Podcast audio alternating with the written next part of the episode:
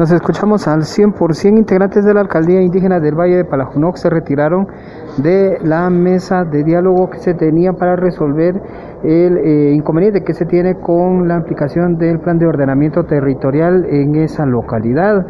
Fueron tres razones por las que pues, eh, decidieron no continuar en estos diálogos. Es Carlos aquí de la alcaldía indígena del Valle de Palajunó, quien dio detalles respecto al eh, comunicado de prensa que dieron a conocer los líderes del Valle de Palajunó. Por no haber una resolución a través de acuerdos municipales, siendo las peticiones ya conocidas por ellos, que son reconocimiento de la alcaldía indígena, dos, acuerdo municipal de los de los artículos no aplicables en el Valle de Palajunojo. Tres, la desestimación de las denuncias hechas por la municipalidad en contra de la alcaldía indígena. Como vuelvo a repetir, nosotros estamos sujetos a la que, a la, que la población indique.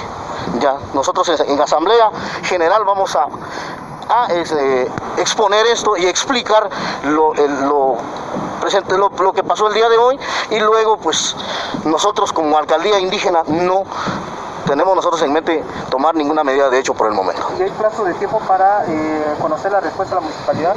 Nosotros fuimos claros ahorita, se los dejamos a ellos clarito, que si ellos quieren continuar con la mesa de entendimiento, pues que nos presenten los, los acuerdos municipales ya establecidos y continuamos con la mesa de entendimiento. Según se dio a conocer, de momento no se estaría eh, considerando tomar medidas de hecho para presionar que la municipalidad pueda responder a las solicitudes que hicieran los integrantes de la alcaldía indígena del Valle de Palajunó.